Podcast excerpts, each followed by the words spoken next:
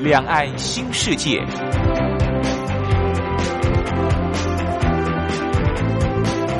这是一个让您打开视野、胸怀两岸、放眼全球的云端世界。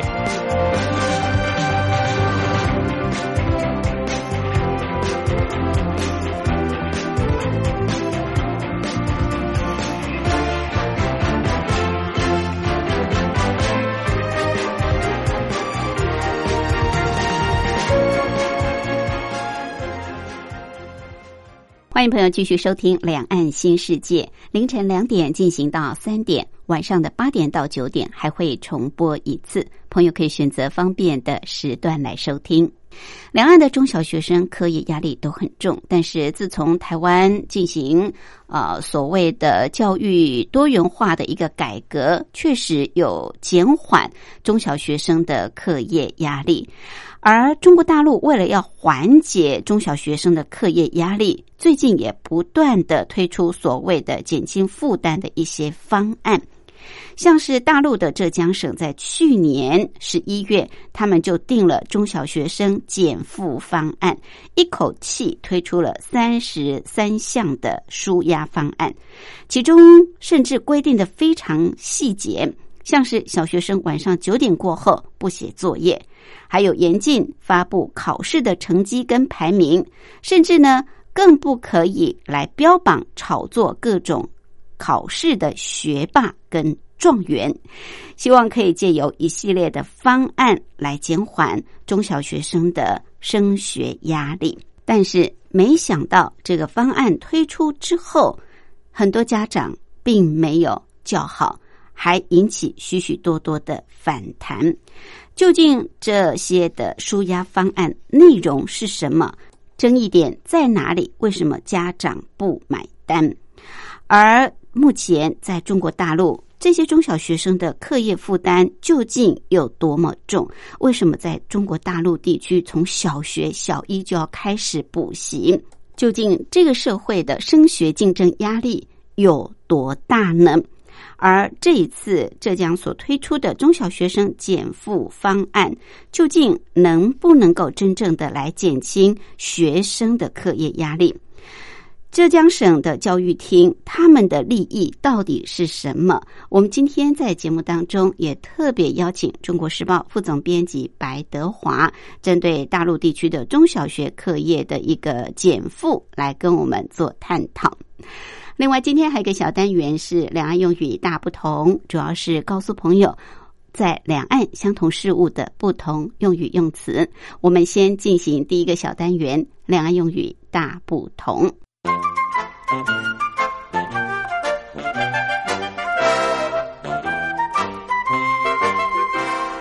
两岸用语大不同。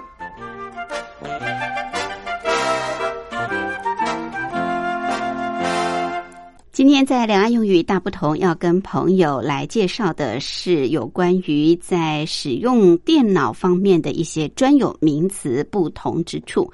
上礼拜我们也跟大家谈到，像是呃滑鼠，在台湾所说的滑鼠，大陆叫做鼠标；台湾说视窗，大陆称窗口；台湾叫网络，大陆称网络。好，那我们知道这个电脑。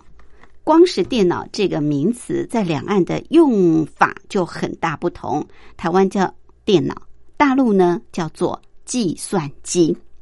它可不是呃加减乘除的那个计算机，它指的就是电脑。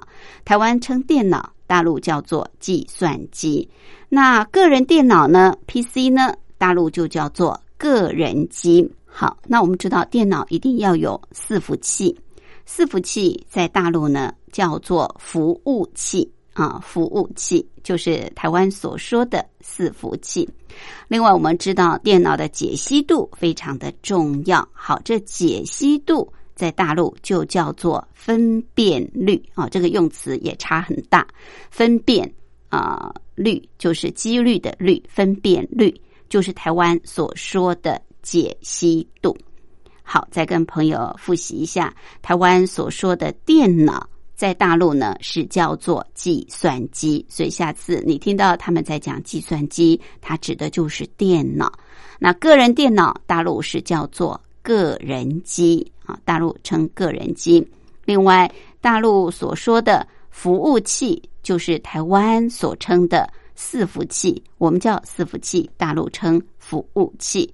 而电脑的解析度在大陆叫做分辨率，几率的率，分辨率。好，这是我们今天在两岸用语大不同跟朋友介绍的。来安排一首好听的歌曲，就进入今天的主题单元。一节起所带来，你好吗？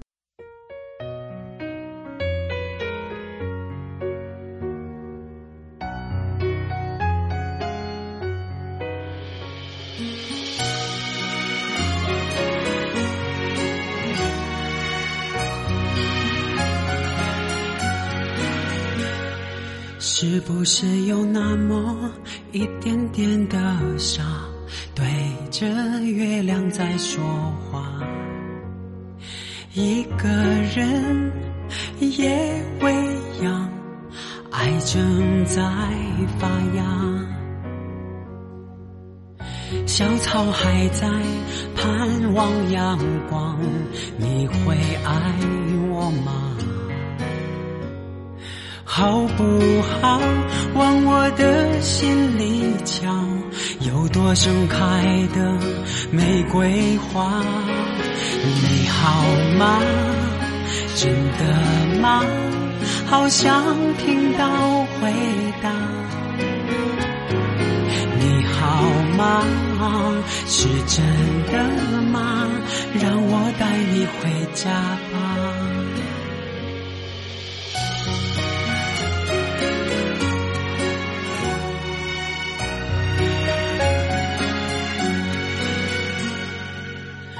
小草还在盼望阳光，你会爱我吗？好不好？往我的心里瞧，有朵盛开的玫瑰花。你好吗？真的吗？好想听到回答。好吗？是真的吗？让我带你回家吧。你好吗？真的吗？真的好想知道。你好吗？是真的吗？让我带你回家吧。牵着我的手好吗？让我带你回家吧。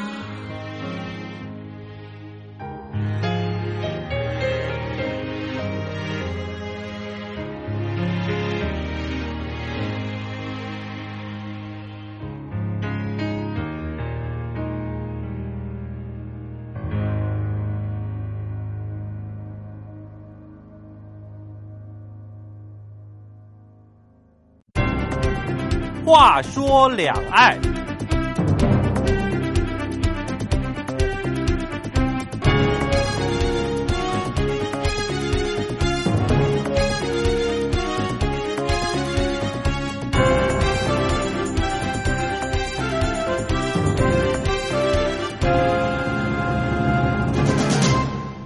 为了要缓解校园的课业压力，中国大陆的浙江省在去年的十一月就拟定了一份新的方案，叫做《中小学生减负方案》，一口气推出了三十三项的舒压方案，其中当然有很多的规定啊，比方小学生放学后要写多少作业，还有考试的成绩要不要公布，要不要排名等等。呃，这些方案推出之后，有一些家长是拍案叫绝，认为很好，但是呢，也有更多的反弹。好，其实，在两岸哦，这个课业压力都一样很重，家长都有不同的意见，当然，老师、学生更是为难。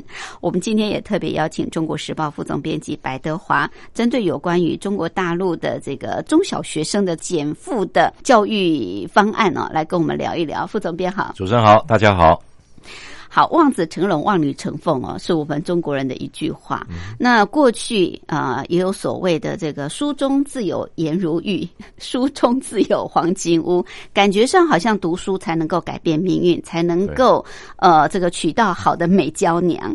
那但是也因为这样子的一个。教育哦，从过去科举到现在，其实，在两岸来说，真的，我觉得我们中国的孩子哦都很辛苦，从一出生幼儿园一直到小学、中学到大学，甚至要挤这个大学窄门，大家都挤破头。当然，现在台湾已经好很多了。啊、台湾这个校园、大学校门大开放之后，现在孩子不用那么辛苦。不过，在中国大陆，每年大概差不多九百万。是啊、这个要考升进学考试。对，压力真的是很大啊、那所以，为了要减轻这些中小学生的这个课业上的负担，浙江省就在去年的十一月发布这个中小学生减负方案。好，这个方案出来，为什么有这么多的家长有不同的意见？有人认为好，有人认为不好。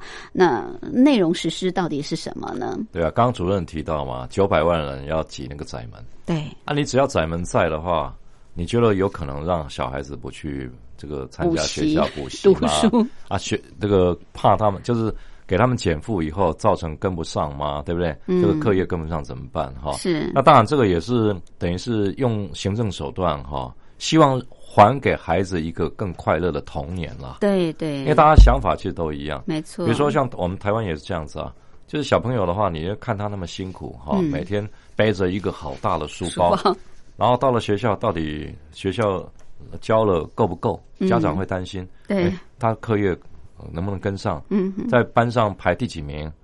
那要不要补习？嗯，那要补习的话，要补哪几科？我觉得这都是家长的困扰。啊，对对，所以这些情况下，在中国大陆一样。那刚刚我们讲哈，说其实中国大陆除了说望子成龙、望女成凤，最重要的是，我觉得他们几十年来哈一胎化影响很大。一胎化，一胎化，因为台湾的话，你可以生两个、三个，嗯，没有人限制你生过去早期就是两胎，两胎嗯，嘛曾经有这个两个孩子恰恰好，我们有这样的计划生育过。我们现在是高龄化社会，所以三个不嫌多，三个还有补助，还有补助啊，三个公务员都可以补助啊。对对对，所以这个情况的话，在中国大陆不行嘛。嗯，那中国大陆其实一九七八年开始实施一胎化，嗯你三十年，不管什么家庭哈，你就是一个。那当然，它有一些宽宽松的措施，比如说你是那个少数民族原住民，是。那你是农民啊，嗯。偏远的农民，为了这个农耕需求，嗯。它会放宽一点。嗯，所以大陆有一个台湾没有的一个政府部门叫计划生育委员会嘛。啊哈，对，那计划生育委员会现在也慢慢在改转型了哈。是因为一胎化到后来，中国大陆也变高龄化的社会。没错，那上海那个高龄化比台湾还严重。哈、嗯，那你说像这种劳动力下降，你年轻的孩子又限制他出生，那到了某个年呃这个时代阶段啊，没有嗯二十年、三十年后，对，那整个会缺缺少一大块。现在人口红利已经锐减了嘛，锐减很多啊所以就鼓励生了，对，可以开放全面二胎了对啊，他现在其实现在已经一胎化已经取消了，对对，全面，，开放可是问题是来不及。来不及，而且很多人不愿意生，嗯，因为没错，没有那个就经济压力很大嘛。对对生活不容易了。对，所以浙江那个其实只是一个缩影了。我是觉嗯得说，大陆各省也都有各自的一个它减负哈，嗯减少负担的那个实施方案。不不过，好像浙江公布之后，大陆各省份都开始陆陆续续的啊也都推出这个减轻负担也的方案。都有啊。嗯因为这个当然当然就是教育这个部门的话，你有省本身当一个主动者嘛，嗯那最后教育部会有个规范。是啊，因为这个不影响，而且大部分的想法，他们教育单位的想法也是这样啊。嗯。从基层减负，这个都已经大概十几二十年前就开始，十几二年前就开始。十几二十年前就开始说我要减负、减负嗯、减负，减到后来负担越来越大。越重，所以这种情况 你很难那个，你嗯。你看哈，像我们看浙江版的这个减负方案，对，它有三十三条，那里面包括什么学校教育、家庭教育、考试改革。嗯那社会引导怎么样？那学校教育来讲的话，它基本上就是他希望说，这个每天上课你不要超过六个小时。不要超过六小时。那家庭教育就是你回到家，比如功课有作业嗯，作业啊，那你小学的话，希望他能够啊，就是晚上九点以后就睡觉，就你作业做到嗯九点，完成就能完成，要完成。嗯对，要要求，但是你知道更好玩的是，嗯。你九点以后如果完成不了，嗯，家长学生有权拒绝再写作业。哦，啊，老师不能因为他九点以后还没写完作业，嗯，那就会就要处罚，就要干什么了？不能处罚就对了，哦，嗯。有正当理由，家长证明。哦，家长证明，可是你，看看，光是这一点，如果我是一个很调皮的学生，嗯，我八点以前都在玩了、我玩到八点半，我再来开始写，啊，我写到九点，我一定不要写不完我写对不，我不想写了，嗯哼，那他他就可以拒绝嗯。啊。所以这个其实是一个硬性到蛮奇怪的一个哈，但是问题是，就是中间一定会出现很多问题嘛。嗯。那这个是家长，那你考试改革，你考试改革的话，比如说它本身浙江版的这个部分，它是嗯。谈到说不能够排名，考试不能排名，不能有成绩出来，不能公开，嗯哼，那成绩不能用几分几分，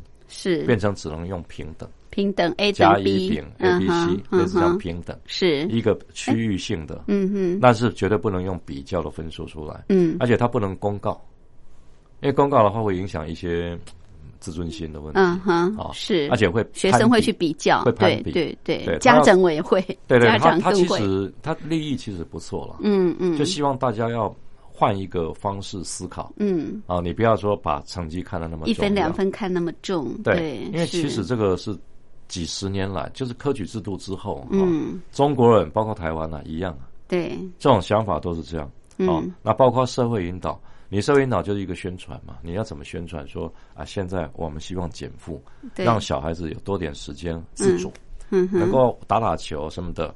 那像有的学校哈，它更好的方式就是要求啊，嗯就是五育要平均，比如说你上课的时间一个一天不能超过六个小时，嗯但是里面一定有至少有三分之一、四分之一是体育、音乐、舞蹈，类似像这种课。是，那这个就是整体的一个改革哈。嗯那为什么家长会反弹那么大？对，就是我好们我们讲的嘛，嗯就是学校这样改革，但是你的整个补习班的市场又那么大。好，那你到家里，那这个家长之间的比较还是会在，嗯，你的升学制度还是会在啊。对对你小学，像上海来讲啊，幼稚园要念哪个小学哈、那都要先小学也要去比较你这个小孩子优不优秀，好不好，才能进小学。你要说你进不了民办小学，你就进不了明星中学，进不了明星中学，你就没有办法进九八五的重点大学。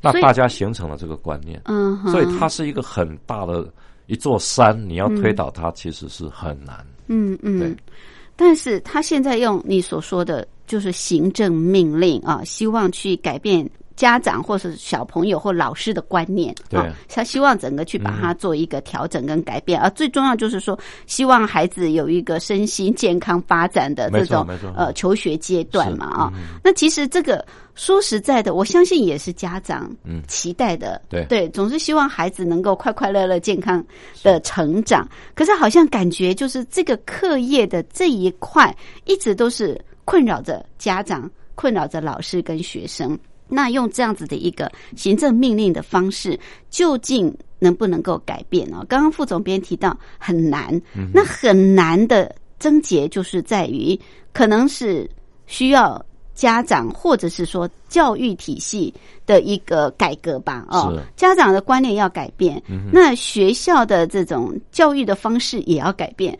更重要的就是升学考试嘛，没错你没有办法改变这个升学考试，一切大概都很难去谈国家啊制度了。对我，对我们待会儿再来请教这个副总编辑，就是到底目前中国大陆的课业，中小学生的课业有多繁重？你刚刚提到说进不了民办民办小学，民办小学就进不了这个明明星中星中学，就上不了重点大学哦，有这么严重吗？我们待会儿休息过后再来请教副总编。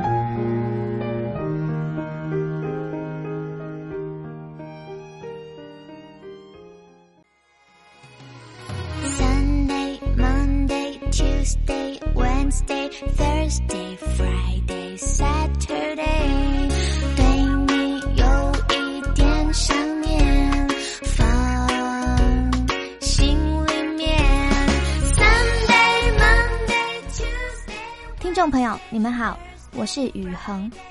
深呼吸，你会发现 everything's fine。收听光华之声的节目，你也可以找到 happy day 的理由。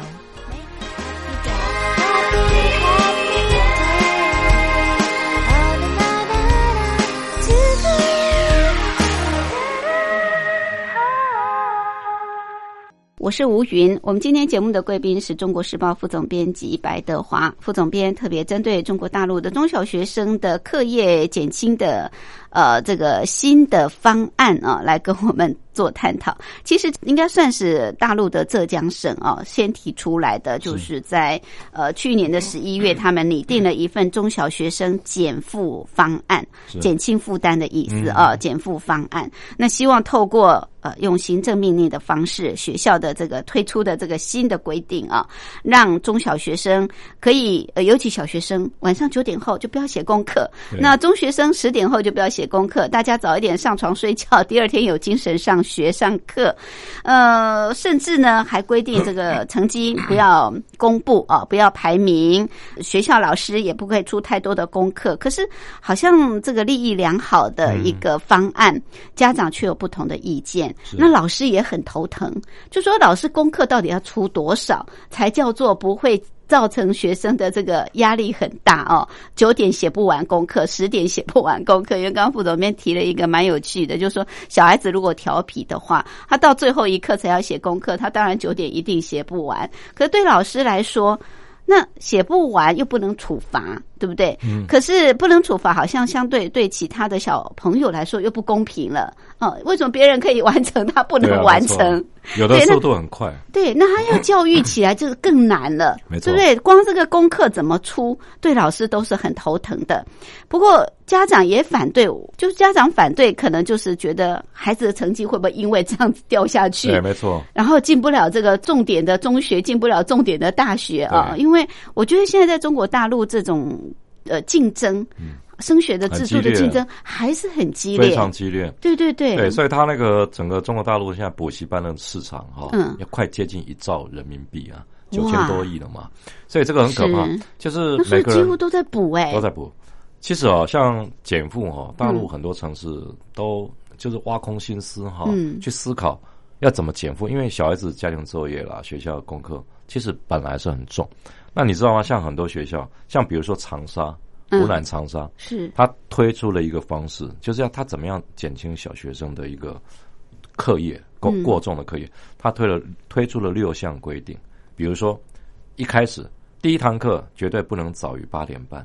哦，那你看我们台湾很多都是七点就到校啊，七对呀，七点半打扫啊，七点半就要早自习呀。对，但是他规定啊，长沙规定小学进第一堂课就不能早于八点半。嗯，啊，那另外就是。你在学校不能超过六个小时，这个它跟浙江版一样。嗯嗯。那另外一个就是每周一啊，不能有书面作业。就是你你礼拜一，你假日就好好放假休息，不要说礼拜天我还要赶作业。对对对，小孩子心里就放松一半。嗯。每个礼拜五规定不能带书包。嗯。就礼拜五可能安排一些好开心哦，什么的。好，那你看五六日一就有这种很舒服的感觉。对。那另外像沈阳。沈阳它规定，因为以前作业很多嘛，是沈阳就怎么规定了？小学一二年级不得安排家庭作业，哦，都不要写作业了。一二年级都不行，太开心了。好，好，那另外就是中高年级啊，比如说三年级、四年到六年级的的学生，晚上的作业量不得超过一个小时。哦，就一个小时的作业量，老师要出的话，你不能给他写到超过一个小时。是，那国中。家庭的作业量，初中、国中，嗯，不能超过一个半小时。是是。好，那我们看啊，其实它的焦点就是中小学嘛，嗯，国中，因为高中的话，很多明星明星中学了，对对。那这些是他们希望。那像有的上海的小学，它更有趣啊，它等于是呃礼拜一到礼拜四哈下午的课不能晚早于不能晚于四点半就要让学生下课。下课。以前是五点半六点，嗯哼，现在提早到四点半。是。但是这个就会出现很多问题啊。比如说那家长还没下班，没下班怎么办？那就去就要去安亲班了，没有，他就学校上海的小学就开了一个晚托班，哦哦哦，就晚间托育，嗯嗯，他会有老师轮流值班，是。那等到家长来接。像我们台湾的客服班一样，对对对，嗯。没，错，好，而且上海还蛮有趣的，因为上海那个是算一个国际都市嘛。对，那上海以前哈，其实小孩子竞争很激烈，嗯哼，所以他们光是上海就有很多跟那个什么奥林匹克数学竞赛、哦英语竞赛什么有关的，是是物理竞赛。那像奥林匹克奥数班，这个在上海最有名，他嗯每年成绩大概上海都是拿第一了。是但是你知道吗？他从去年开始，上海的小学宣布啊，四大杯就跟奥数有关的全部取消，不不去参加竞赛了，就只有中学保留中学以上，嗯哼小学生的奥数杯哈、嗯全部取消。是那这个很很重要的原因就是说，他们开始思考小孩子竞争到这样合不合适啊？对对，因为这个其实你如果没有一个快乐童年，嗯你长大以后哈、会你你这辈子其实会失去很多。没错，对，那中国大陆其实是这样。那为什么家长那么反对？嗯因为其实他的压力不只是来自他们要不要给小孩子快的童年啊，嗯。因为过去几十年下来啊，我的小孩子不能输人的观念，不能输在起跑点，对这个很重要。很多人说，那难道你要让我孩子变成学渣吗？嗯学渣的话，就变成你什么都是落后。嗯，跟不上，那其实台湾很多家长哈，嗯。我觉得他们会觉得，我就不不用什么排名第一、第二，排名中间都没关系。嗯哼，甚至有的说啊，那成绩不重要。有学校读就好了，拿个学历就可以了，以后比较重要，对，那可是问题，我是觉得大陆不把整个大环境改变哈，嗯。这光是学校没有用，因为一个补习班市场那么大。以前我北京好多朋友，嗯，他们的小孩子哈没有例外，一个礼拜一定补两到三个晚上，每个都是单一胎化哦。还有一个小孩才小学二年级、三年级，小学就在开始补啦，，对，像我一个新华社的朋友很熟嗯哈，是，他小孩子小三，然后我就后来跟他聊天嘛，嗯。他礼拜二、礼拜三跟礼拜六是，每个晚上两个小时，英语、数学跟音乐。连音乐都要补。啊，，对因为你不能输在起跑点嘛。我小孩子不只要会念书，而且要多才多艺。嗯哼，是，那有的就换，比如说国语文，有的是数学，有的是什么的啊。那呃，这种几乎大城市，北京、上海很多城市啊，小孩子基本上都有，嗯，所以他的补习班市场才会那么大。对对，对，好，那你补习班市场，你说宣布了减负，补习班市场有萎缩吗？没有，成绩这个这个市场更量更大，因为学校因为学校减，缩了，所以学校也不课外补习了，那补习班来加强补强习班来，加强，那不更惨吗？更惨更惨了。是，所以学校减负了，常了，补习班增压了，嗯，很多家长气到不行，哦，说他说我在学校本来一个学期只要缴个比如说三千块人民币，嗯，我现在一个学期负担超过六千，你知道像大陆的那个整个整个补习下来哈，像他们平均他们有一个统计嘛，嗯。不管什么补习啦，哈，你参加一科、两科、三科也好，嗯，那平均每个家长下来哈，最少的平均是多少？一年多一万二人民币，这不多，这不多啊，诶，一万二人民币是五万块台币左右嘛，五六万一年，他觉得这是最少的平均数，最多一年平均是到三十万人民币，我 这补什么啊？贵族了，贵族式的一百补法，多万，对，一百多万，太可怕了吧？所以这个情况就是这样，所以他的补习对啊，那很多他补习班是真的很厉害，收的很贵，他嗯不是简单的就是老师来上课，是。他要找有认证过的老师，嗯上那种比如说好，你上英语，嗯，他可能可以把你上到像托福可以考出六百分的一个情况，这种都要求魔鬼非常教育，魔鬼教育，因为他们补习班绝对不能打马虎眼，对不然你就被淘汰。嗯，因为补习班嗯。竞争很激烈。是。好，那你如果说补习班是这样，加上你的升学制度没有改变，对，那请问你光是学校减负有什么用？那只是徒增家长的困扰而已。哦，难怪家长反对对，难怪这么激烈的反弹，好像觉得学校纵容了。没错啊，那我只只好自己还要花钱，我自己要花钱啊哦，去去填补他这一块。可是说实在的，这个也是因为升学制度的关系啊，对大家就是要记，而且你刚刚提到的一个重点就是一胎化，一胎化。每个人极力的倾家荡产，就是要让这个小孩出人头地，就是要读好的学校，重点学校。你刚刚特别提到就是民办小学，嗯哼，然后是明星明星中学。哎，为什么是民办小学？因为民办小学哈、它收的贵，而且它评价高。因为公立小学在中国大陆，其实像美国也是这样啊，嗯嗯嗯，因为私立的私立的比较好他。的就算是常春藤学校，像那个上海的那个世界外语呃世界外语小学啊、是私立小学，它那个大家挤破头啊，啊挤破头要进去，那它的收费可能一般的那个公立学校五倍、嗯六倍以上，甚至十倍。是那像每个地方都这样，包括广广州最有名的就是那种就是呃实验小学。嗯那实验小学其实都都不是公立系统，都是都不是啊不是不是教育部下面的公立的。哦那北大附中，北大附中下面在深圳哈，嗯它也设了一个学校，也是以民办的方式。嗯，嗯那你民办考上以后能够进得去，那你进了明星中学，你到你考北大，你还有加分。还有这样子啊对，，有啊，因为大陆很多重点大学不太容易嗯。啊，比如说我这个省的名额比较少，因为大陆太大，对，我们不能用台湾的观念说啊，考试几分我就上台大，考试几分就上师大。不是这样子，不，是，比如说你在北京，你考五百分，嗯。呃，九科加起来，呃，六科加起来五百分，嗯。你就可以上北大。嗯。五百分在北京，你是北京市的这个中学生市民。五百分上北大。对。的，但是你如果是昆明，你其可他省份你可能要五百五十分。哦这样子啊，对，那你如果在西藏，你可能要五百八十分。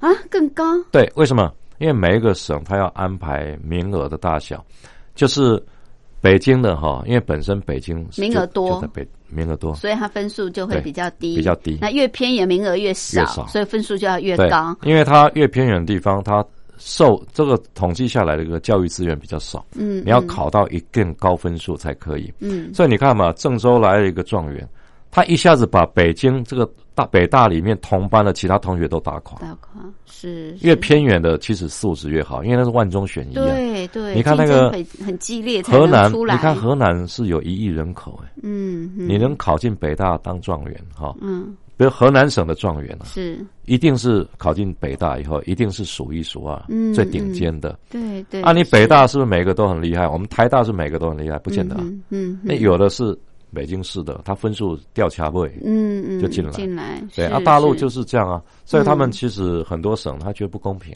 对，他说我们是万中选一，嗯。你你只是百中选一，是。你怎么跟我们比？嗯嗯，所以很多人会说啊，每个人那北京市民是含着金汤匙出生的、嗯天子脚下的天子脚下。对。所以大陆比较复杂。所以他，嗯你说嗯为什么台湾可以多元化，大陆没办法？是。他他是那种上百万吨的游轮呐、要掉个头多难呐、对对对，我们是小船啊，是是是，我们比较灵活，哦我们灵活啊 所以我们待会儿就来谈一谈，那台湾的这个教育的改革啊，是不是也可以提供给大陆做借鉴？大陆有没有办法做这样的一个改革？我们休息过后再回来。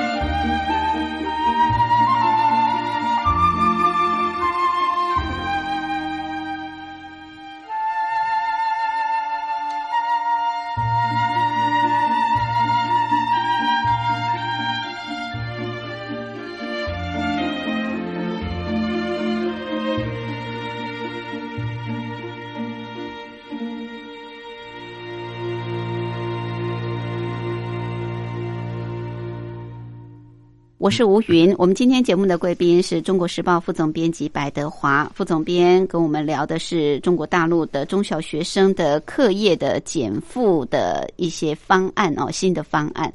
那其实现在在大陆很多的省份都开始实施这个中小学生减负方案，希望透过减轻课业的这个负担，让中小学生有一个健康快乐的童年。那主要是因为中小学生的课业压力大的话，确实会让中小学生在身心各方面的发展受到很大的钳制。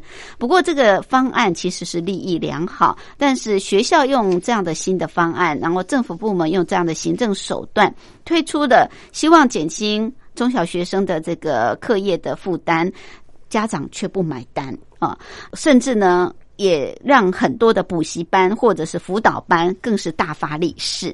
那刚刚副总编也跟我们分析到这些原因啊。呃，不过最重要就是说，学校推出这个方案，家长如果不配合，或者是教育制度没有做改革的话，事实上这个方案还是很难去落实的，因为。主要就是升学的门太窄了。嗯，像台湾，我们现在还是九年义务教育。是。那呃我们中学生、高中已经有也开始实施这个多元方案嘛？哦，你可以用申请的，你可以用推荐的，然后用职考的方式进去。那中学生、大学现在也是这样。不过，台湾自从这个大学广开大门之后，当然现在台湾也有。不同的声音，有人认为这个广开大门之后，让很多的学生，你甚至不读书都可以进大学，好像这个让这个学生的素质有所下降啊。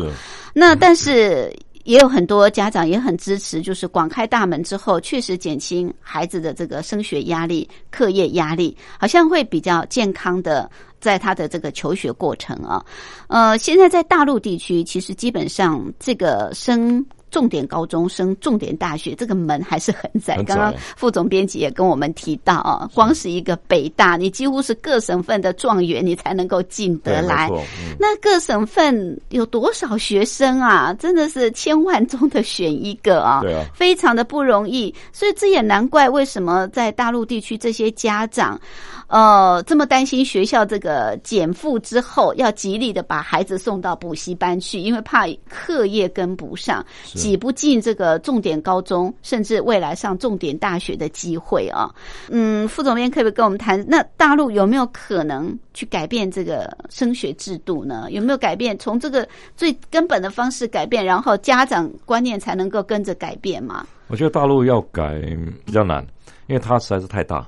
是不是他学大学太少了？哎，也不会，因为其实大大陆的学校哈，比如说我们讲重点大学，嗯，像九八五哈，嗯这个九八五它其实呃到至少就有两百多所，好两三百所，那每个地方都有重点。其实重点大学哈，像我们现在念得出来，嗯，北大、清华、复旦、华东理工大学、福建厦门大学，嗯。湖南长沙师范，嗯，啊，广州大学，这个都是所谓的重点大学。对，但它大学之外，还有所谓的这个呃本科，就是其他的本科。嗯哼，那本科其实一般的大学，一般的大学。嗯。那本科大陆本科就是一般的大学嘛，但是它还有职业学校，也有职业学校，对，职业就是专校嘛。对，那专校的话，有的就是说，哎，念完专校，他升到本科，嗯，那本科再变什么大学都可以。是，啊，他也是有研究所，也是有硕士、博士班都有。对，但是问题就是说，他升学的管道哈，基本上。呃，没有台湾那么多元化了。嗯，因为大陆的大学本身哈，因为它这种是一试定终身的哈，是还是传统上大家比较信赖的一个制度。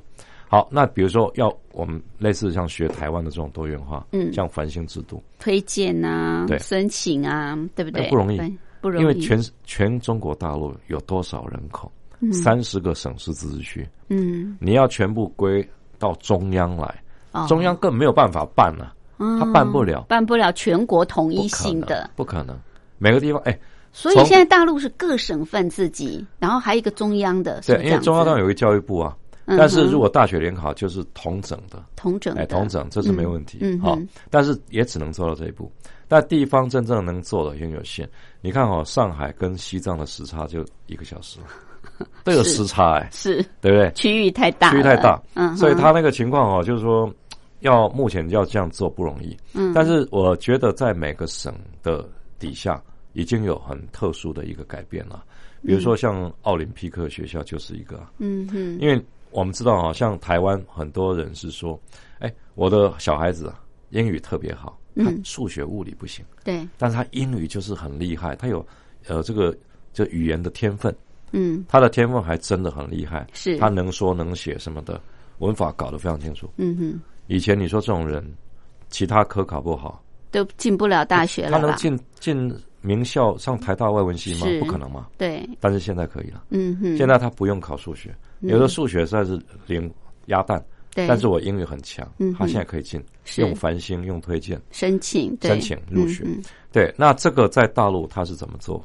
大陆他没有这种申请，大陆嗯他是特殊学校，特殊学校对特什么？特殊学校就比如奥林匹克学校，嗯。比如你体育特别厉害，嗯，你可以进奥林匹克学校，就是通过考试进去，通过考试。就专门针对那一专门针对。那你的体育很厉害，你就嗯进体校。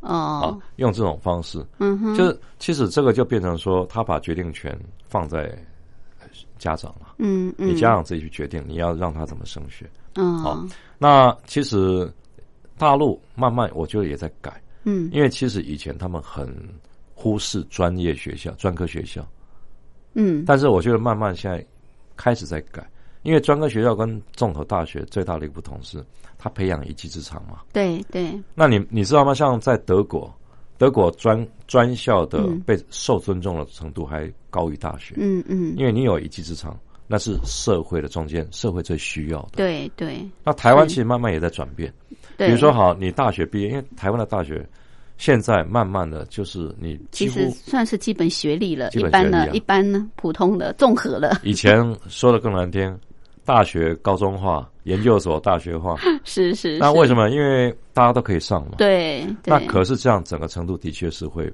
跟以前比会低落嗯。嗯对，那中国大陆它其实就是维持每个过去的传统，嗯比如说好，我们有特殊的学校，嗯，我们有一般的综合大学，我们有专科更好发展的呃专科学校。嗯那大陆跟台湾更大的一个不同是，我们看它的制度其实是很严格，但是问题是它每个学校拿到的预算比嗯台湾都高很多，高很多啊因为它的。预算很高啊。比如说我们他他投资在教育有这么多的经费吗？当然，因为他的部分，他的它的教育比台湾灵活太多。比如说台湾的学校开公司的很少吧？我们不能经商吧？有啊，有一些 建教合作啦。建教合作有，嗯哼，大陆是大学产业化，哦，像我们现在知道北大青鸟，嗯嗯，青鸟嗯它是一个印刷公司，北大方正。是。电脑公司什么的，都是北大教授出来开，从实验室开始变成一个公司，是。但他会回馈给学校，嗯。他，学校是抽成，学校是占了多少股，所以他们是产学产学合作。一，起合作。对，产学一起一体的。一体。台湾可以允许这样，台湾不能允许呀。对台湾不行，是，那你看哈、像所以他们就有这个经费，他们这个经就来自这个经费的话是从产业来，嗯但是另外就是说国家教育部哈拨拨给那个学校的经费也是下下教，比如说我们原来讲的那个重点大学对。九八五工程，比如说以清华大学来讲，那清华大学哈，它光是一年以去年来讲，一年拿到的教育部给的，哈中国大陆教育部给的嗯。资金预算一百亿人民币，哇，这跟我们台大不是台大台大我们多只我们的大学，我们的经费是？五年五百亿，分给所有的大学，是是那怎么比呀、是，他们一年光一个学校就拿到五百亿台币了，对，那你说清华大学为什么像这些重点大学为什么太独为什么厚了？没有？他很多学校都是这样，复旦、嗯上海一样，上是重点大学的重点大学那个对经费都可以拿对都很高高，，有的当然可能七八十亿了，嗯哈，不一定嗯都到一百。但是清华大学它能够拿到一百亿，为什么？他怎么做？一百亿会不会太多啊？嗯我们嗯买一个学校都够了。是但是他怎么做？他聘请全世界最顶尖的嗯各个专业的学者来授课，有多少个？三十几个诺贝尔奖得主，好是是所以台湾知道这些情况的家长啊，拼命跑到北大、清华。是是是，为什么？因为他不用到美国，不用到德国，就啊能够有诺贝尔奖得主了来上课教。授授课了？是那他所有的设备都是一流的。嗯我们说投影啊，什么视讯啊那都已经落伍了。嗯他们甚至上课什么都是最尖端的 AI，嗯嗯，各方面的一个配套是。都有，因为政府经费给的多嘛。他是不是有意要扶持这些重点大学跟国际的这些大学来做要评齐头比？对，要齐头要挤入所谓的顶尖大学啊百大里面。对啊，你看他每年那个哥伦比亚还有那个瑞士那公布的，嗯，他们那个百百大、大嘛，北大、清华都在里面、啊，一定在里面我们台大其实一直落后啊，是。台湾最好的台大一直在落后，嗯因为没办法比。其实台大校长也承认了，是。因为其实是我们经费太有限。嗯哼，那你如他们就是可以有这个资金去投入这些重点大学，那会不会也排挤到其他的，比像呃一般的大学或者比较偏远地区的大学？嗯对，因为它是慢水涨船高了。是。比如说，好，你清清大上来了，北大上来了，嗯，人民大学、复旦都上来，是，但是你本来排在中间的，他们也会上来啊，嗯哼，因为大家经费都够，嗯，每一省嗯的经费给在教育上的，是。因为这是规定，是。一定要达到达？到那个标准。那你的 GDP，你看大陆它是随 GDP 而做调整的，对你至少要超嗯过两趴嘛。是，那你 GDP 整个上来，你一定会上来。这对是是，台大陆现在已经有十几个省 GDP 比台湾高了，嗯哼，那这当然给的就一定高嘛。是所以省的重点大学一定都会有一样嗯那么好的一个待遇。是，那现在中国大陆有这么好的大学的环境，对不对？有这么充足的经费，甚至这些顶尖大学都可以进入百大，所以就让更多的孩子家长 想要让孩子挤进这些顶尖大学，那这个压力就更大啦。所以你说小孩子要改，你觉得改得了吗？不太容易啊。所以很辛苦。那我们就知道大陆就产生很多的虎妈狼爸了，所以我们讲它是一个狼性社会，为什么从小一开始是就这样培养啊？从小一就开始，对啊，不是有一个调查吗？嗯他那个共青团做了一个调查，是他光是小一哦上各类辅导班的，全国平均下来四十八趴，小一哦，那几乎一半了。对，那到小二六十五点四趴，哇，是。那所以对大陆这些中小学生来说，不补习是不行的难，呐、你跟不上，对因为他不对？别人都在补，你不补，你好像是异类，然后你的课业是一个这个社会的一个变成一个文化现象，它普遍的一个文化现象。普遍的一个现象。因为你没有做，你会觉得很奇怪，那你学校用这种减负方案，那那简直就是没有效果没有嘛，效果啊对不对？对啊。但是你又不能不做啊，你又不能不做，因为你不做的话，你难道要让要外界说啊，你这个政府都不帮小孩子想吗？啊，可是问题是不是你地方政府能解决得了？因为这些事情是你国家制度的问题。所以基本上主要就是这个教育体制要去做改革，要改变。那我觉得台湾好要，如果广开大门，大学大门或者是中学的大门，也也许会好一点对，也许会好一点。而且，但是我是觉得哈，大陆应该有一个方式，嗯。就是让各省先做实验。对试验嘛，他们最喜欢这种试点嘛。试点嘛，好，比如说你全国不行哈，嗯。你先放一个小一点，海南先来做嘛，嗯，海南省一个小岛，对，那比台湾稍微大一点点了哈嗯，嗯那让他试看看，试个一年、两年、三年。对，啊，总结一下他的经验教训。嗯嗯，啊，不好的去掉，好的留着，再推广。哎，对这我觉得不是很稳，你推广，比如说华南地区先试，一步一步来。嗯嗯，那当然，这种中间问题还是会很多了。对，那就是要试点嘛，然后再去做修正嘛。然后如果觉得 OK 可行，再推行到各个省份去。这个如果能成功哈，整个中国大陆那个狼性社会就会不见了。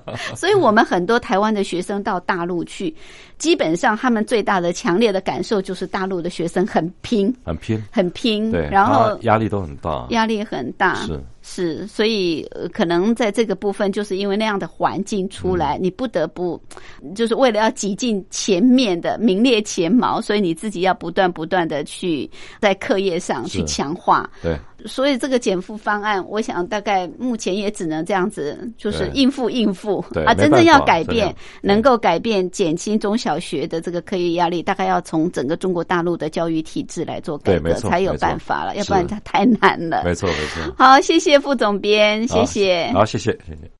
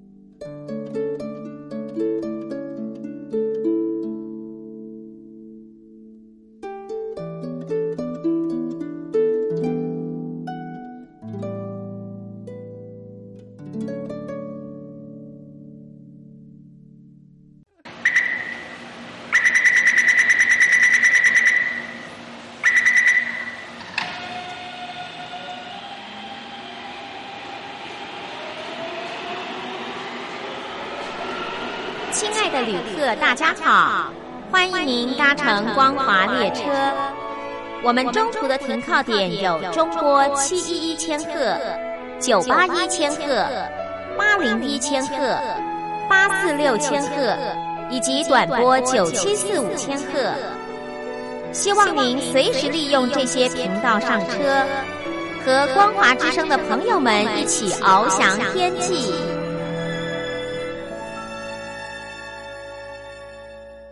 我是吴云，朋友现在收听的节目是《两岸新世界》，凌晨两点进行到三点，晚上八点到九点还会重播一次，朋友可以选择方便的时段来收听。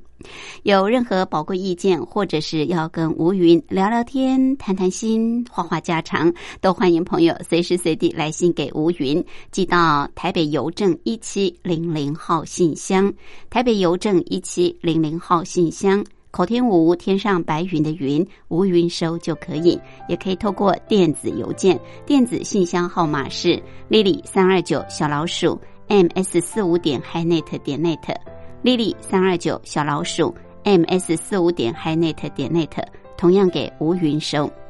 节目最后，祝福您拥有愉快的休假日，我们明天空中再会，拜拜。